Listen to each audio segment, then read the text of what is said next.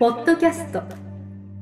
土屋順次の治療のヒントプラスは他とは違う結果の出る治療方法。絶対的なパフォーマンスアップが叶う運動療法。治療家が持っておくべき能力とその磨き方などについて土屋順次がリスナーの皆様からのご質問に直接お答えする番組です。本物の治療に挑戦する日本オランダ都市療法協会がお届けします。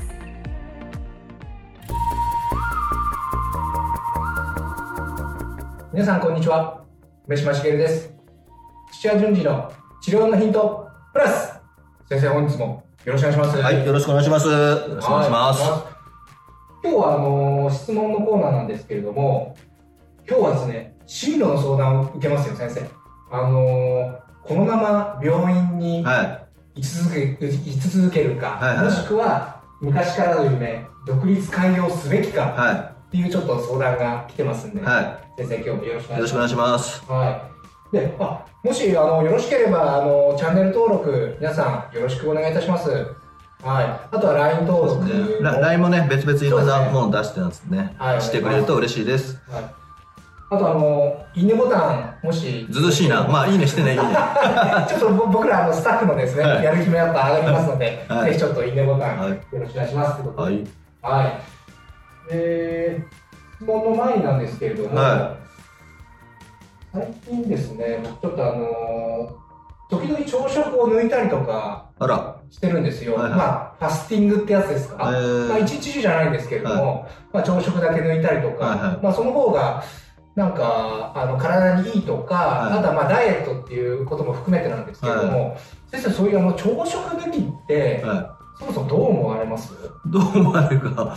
えっと、朝食抜きというよりか、前日の夕食からずっと抜いてるわけだから、それがどうなのかなとか、そうそういう考え方しますね。あーあ、一応夕食はでも食べてますね。はい。はで、うんえっと朝食抜くから、うん結局胃腸に何も物が入らない状態がうん昼まで続くってことですね、うです前前日の夜あそうですそうです。はい。だから多分ファスティングって名前に断断食って名前で、い。はい。あのしてるんだと思うんですけども、うんうんその間にあの、まあ、睡眠があるからうん。交感神経と朝起きて交感神経が働くっていう2つの波がこうあの来て、はいっていうのを乗り越えていくから、まあ、時々やるにはすごく刺激があっていいんじゃないですかね。ああ、そうですか。はい、で吸収性バッと上がってえー、あ、時々でもいいんですね。時々、時々やってもいいと思いますあけどね。あ、ありがとうございます。ははい。まあ、ちょっとそんなのも今、やってまして、すみません、ちょっと歪んでしたが。い。いえいえいえ。はい。じゃあ今日の質問、あの、言ってまいりたいと思いますので、はい。えー、っと、じゃあ読みますね。今日は札幌の40代、悩める PT さんからの質問です。はい。えー私は10年、20年と病院に勤務して現在、えー病院内ではナンバー2の立場としてチームをまとめております。常に40代なのかな？はい、はいでいろいろな役職も任されています。うん。はい。はい、で私自身はあの参謀タイプで、えー院長に可愛がられています。おおいいですね。いいですね。はですので、このまま働き続ければ、報酬も地位もそこそこのところまで行けることが分かっていますあ。あ、おめでとうございます。はですが、はい。はい、私自身は独立開業の夢がありました。おお。はい、そこで質問ですが、えー自分自身の進路について、このまま病院に残るべきか、はたまた独立開業するべきか、土屋先生のご意見をお聞かせください。よろしくお願いします。ああ、贅沢な悩みですね。とでそうです、そもそも今、ナンバー2って結構で、まあ、どれぐらいの病院の規模かわからないですけど、まあ、でも、ナンバー2ですからね。そうですね。はで、多分10年、20年勤めてるから、い。うん。まあ、あの、箔もついてるでしょうあか確かに確かにら、。だから独立会議の仕方にもよりますけど、ええ多分あの独立会議も割とスムースにで、それなりに資金も持ってたりとか、うん、あのお金も借りれると思うんですよね。ああ、なるほどね。はいだから全然自分で選べばっていうかな話ですけど、答えが出てしまいました。はいただ、はいえっと、ちょっともう戦略的な話ですけど、うまくいくいかないっていうことがあるので、えっと、経歴上は40代の中年男性が、うん。えっと、病院を飛び出してフリーランスになるっていうのがつくから。えっと、次のなんか、えー病院なり医療系の施設に、あのまあ、変わったとかっていうんじゃなくて、フリーになると結構、ああの、なんだこれはっていう、次、なんか再就職するときにはい、ちょっと不利になる場合があるんですよね。なるほど。はい。で、もう次あー40代後半だが50代うんで中途採用です。めちゃくちゃハードル高いんで、あそうですよね。はい、だから今の地位ぐらいでは戻れないです。あ、そうもう戻れないはい、次の新しい職場にナンバー2はいますから。ナンバー2じゃなくても、あの、上の人たちは。そこに横滑りで入るっていうことはほぼなくて、なるほど。ははい、もうよっぽどスペシャリストで、い。名前がすごいんだったらありますけど、はい。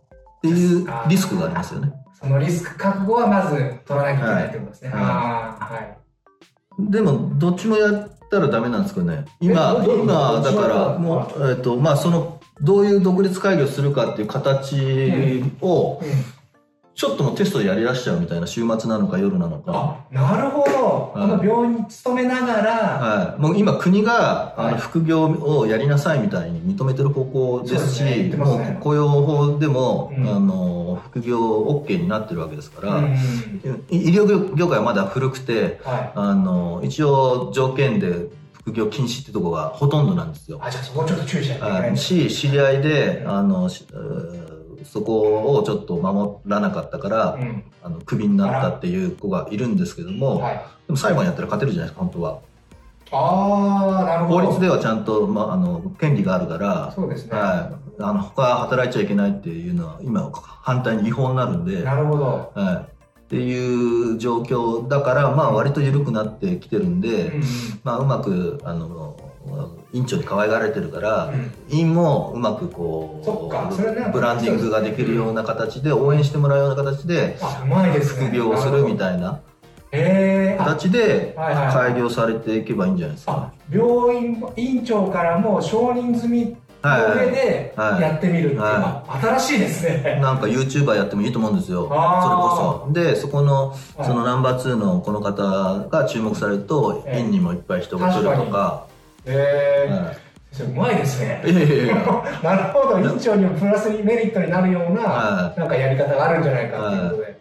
へまあ、え。どどういう形の内容が分かんないからあれですけども、でもあはいはいはい、なんか共存するような形で、うんあの、まあ、そんな退路を立って、うん。あの、お店ダンと構えて借金いっぱい抱えてっていうのは、あの、やんない方がいいと思うんですよね。なるほど。特に、まあ、今コロナで痛い目をあ見たわけですから、そうですね。固定費いっぱい持つと、うん。うん。あの、おお店の家賃だとか、従業員抱えるのか分かんないですけども、はいっていうのをやっちゃうと失敗するケースだ、した時には大きい、大きい負の財産が残っちゃうんで、は立ち上がれなくなっちゃうんですよ。い。なるほど。はい、でもちっちゃくやってたら。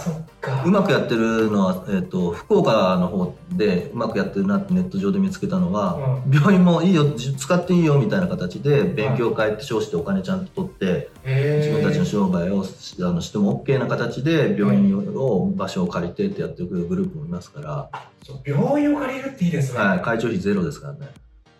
あ、大体、ちなみにこの方あのお勤めされてる病院はちょっとお休みわかんないですけど、大体土日は休みなんですか？土日まあ土曜日は午前中だけとか、ああ、じゃあまあ土曜日の午後とか日曜日はまるまる。まるまる休みが多いですよね。あじゃあそれで借りて、それこそセセールスもできるわけですもんね。そうですね。やろうと思えば。はで、院長から承認を受けて長次第ですよね。全然 OK ですよはいね。、私のスクール、はい、スクールでも、はいあの、まあ、あるクリニックを借りてやってた時期もあるので、あえー今、福岡のスクールの方は病院借りてやってますから、あ、そうですか。全然ありですよ。あ、もう答えが出で、多分ナンバー2って、病院の中のナンバー2だと多分、そのリハビリのところはトップだと思うんですよ。ちょっと、あの、役員会議なのか、院長の一言で OK なのた。か、はいはい。で、取ったら、多分自分のところが好確かに好き勝手に使えると思うんですよね。ですよね。それだけ病院の中に力があるんだったら、なおさらですよはね。い、だからどっちも取ったらいいんじゃないですか、そのどっちっていうよりか。で。動いてみて、あ、これはいけるぞとか、そっち面白いとかってなったら、そっちにうん。ちょっと方向をもっと、あの、決定づけて。力入れていくみたいな。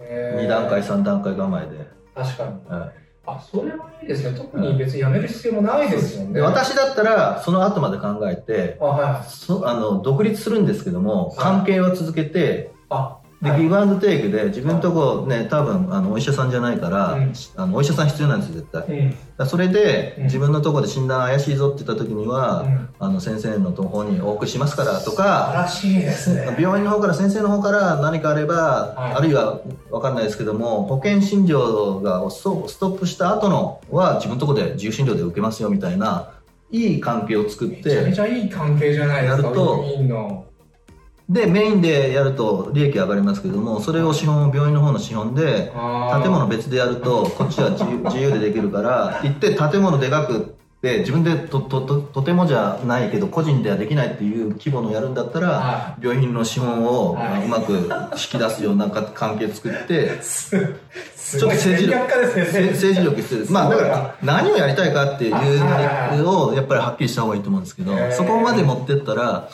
あの面白いと思うんですけどね。コンサルやった方がいいんじゃないですか？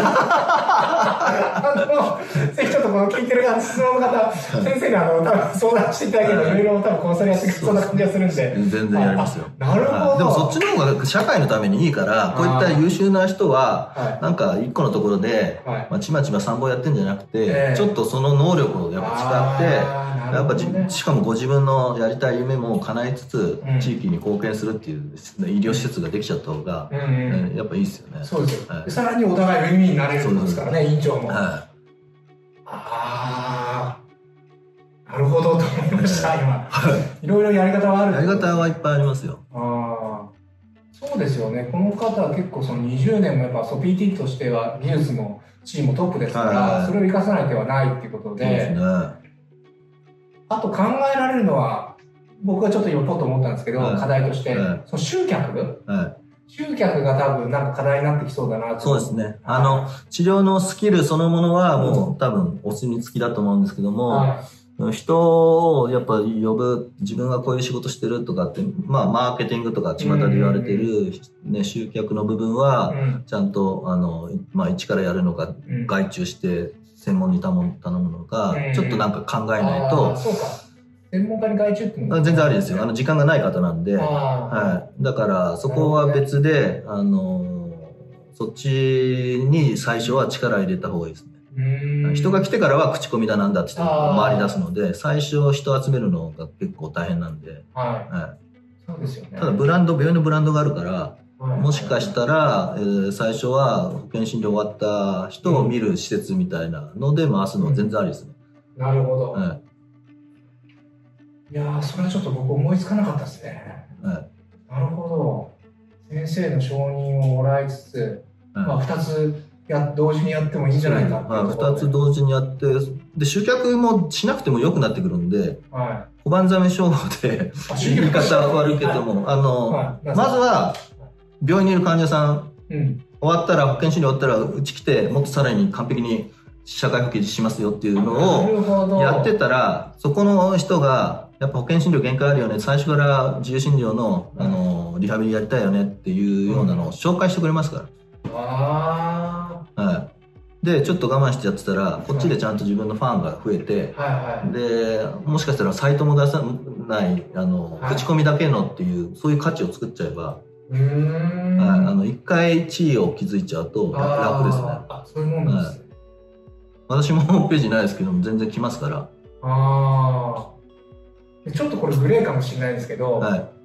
まあ、片や院長はせんあの今の病院は保険診療じゃないですか、はでもしあるんだして独立する自由診療じゃないですか、やっぱもらうそのお金って違うじゃないですか、は院長にその自由診療が多いですからいはい、なんかその紹介院長から紹介してくれたらなんかバックマージンじゃないですけどいやいやそれそれはちゃんとあのバックマージンとかじゃなくてあじゃなくて。のそそこはどういうふうにするかなんで、帳簿上もそれ OK であとただ同じ土地あ同じ建物内はダメなんですよ。うん。建物は別にしないといけないっていう法律があるから、うん。だからそれ建物をじゃあうちでこうやって出すからって言ってうん。やらして、うん病院側がそれ全部売上利益全部取った上で給料制でやるのか、業務委託でそのナンバー2の人に渡すのか、はいはい。あるいは、えーそのナンバー2の方が独立してて、うんで運営主体はこっちでうん反対に、まあ今バックって言い方しましたけども、はい。えっと、家賃としてこうやって戻すのか、あーなるほどね。あの、成功報酬型で何人来たら、えーその利益の何割、ちゃんちゃんと正々堂々とやればいいんですよ。契約書を。だから二つの法人を作るとか、個人との関係とか、収入関係をちゃんとしっかりして、はいははい、っていう、あの、いろいろ、もう何でもできます、それい。は。なるほど。はでそれこそ、あの、専門家入れた方がいいです。あ、全然やりますよ、私。ココンサルティング、あの土屋先生がやってくれるってことで。はい、ただリスク取らなければ取らないほど、はいうんまあ入ってくるの少なくなるのは、とうんあの普通の会社と民間の会社と同じですね。あなるほど。そこはじゃあ、結構、厚生命代にあできるってことですね。できますできますああ、しっかり契約書とかそういうのをはいあとは、い院長次第ですよね。で院長がそういうのも OK、あそういう感じなのね、っつってさっさっさって進めれる人と、はい、もうが頭ガチガチで、そうですよ、ね。とか世間体を気にするとかわかんないですけども、うんダメだっていう人と分かれるので、うんはそっかな、一丁次第ってもありますよね。ありますね。まあそれもちょっとナンバー2ですから関係性できてると思いますから、探り探りでやるとかそうですね。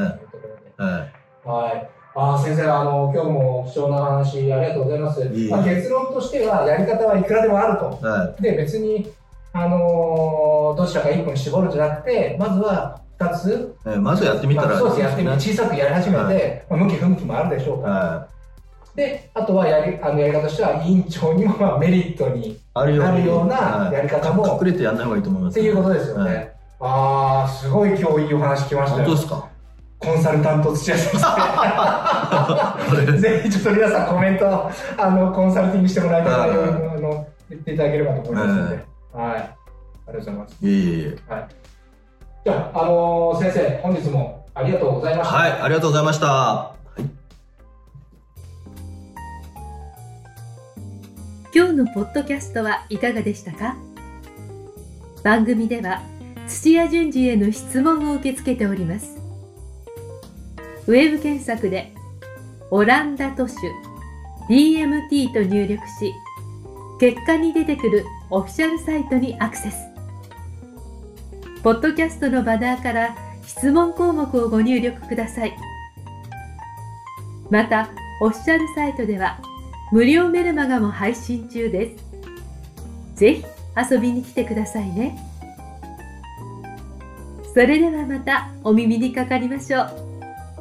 ごきげんよう。さようなら。この番組は提供日本オランダ都市療法協会ナレーションボイスアップマスターコーチ春でお送りしました。